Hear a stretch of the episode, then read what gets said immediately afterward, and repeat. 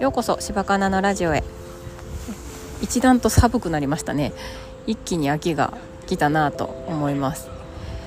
私は昨日中3の娘の体育祭でした。まあ、中学校3年生なんでね私が見に行くのも最後かなって思って行きました。あの仕事がね夜勤やったんで夜勤明けで行ったんですけど、まあ、ちょっと1種目だけ見れなかったんですが他は全部見れました。で子供が走ってる姿とかあのうちの子部活のキャプテンやっててそのキャプテンとして、まあ、最後クラブ対抗リレーみたいなのがあってそこに参加してる時に泣いてたんですね娘が。ほんでもらい泣きして私も。でああよかったなって思ったんですね来て。一生懸命やってたなと思って。結構しんどかったみたいなんですよねキャプテンやるっていうのが。であのキャプテンの仕事終わってからの娘はすごいなんかリラックスしてるように見えたんでああやっぱしんどかったやなって思ってたんですけどあの再び久しぶりに集まった姿を見て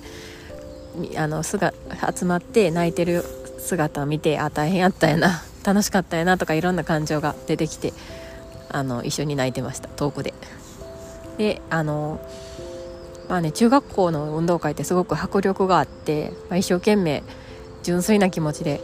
頑張っている彼らを見るととってもあの胸を打たれるというかで私いろいろ最近こう学ぶことがあって子供への声かけにしても私自身感情をぶつけっぱなしの時もあったしなんか子供の声かけも誘導するじゃなくても結構抑圧的な態度をとってたりすることいっぱいあったなって思ったりすることもあったんですけどでも子供の姿を見てたら私これで良かったかなってその間違ってると思って今、まあ、学び直しじゃないけど今関わり方を変えてるから、まあ、それでも良かったんかなって思ったりすることができました。で夫はあの、まあ、休み取っててくれたんですけどなんかねちょっといろいろあったんですよね、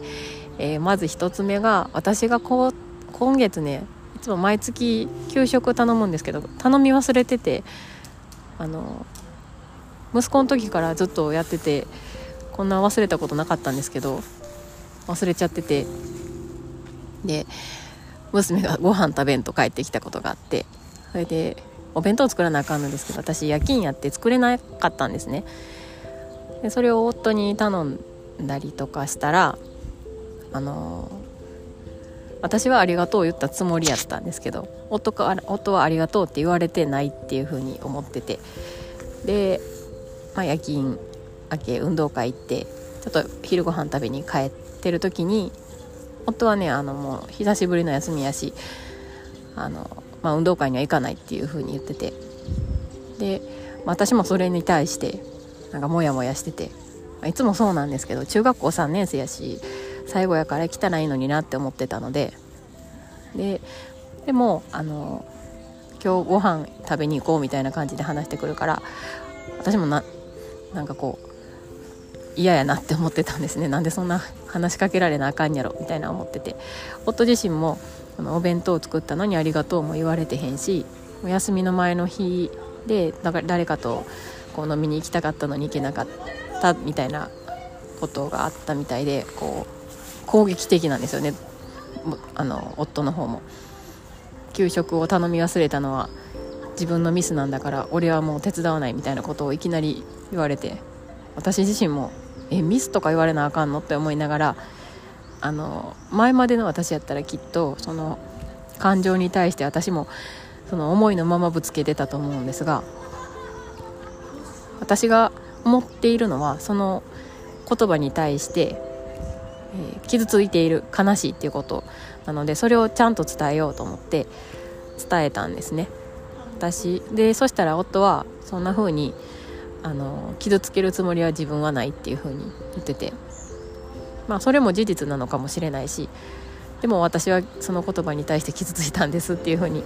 言ってて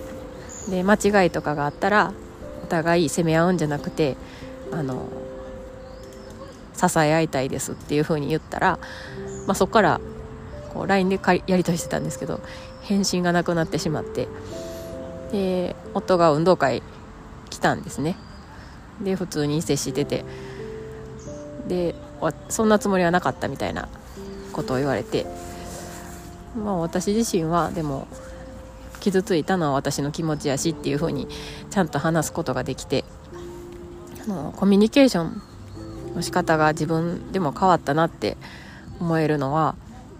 あのお母さんのための心理学講座っていうきらぼし学者さんがやってるあのオンラインの講座があるんですけどそれを受けたからかなって自分では思ってます。あのアサーティブな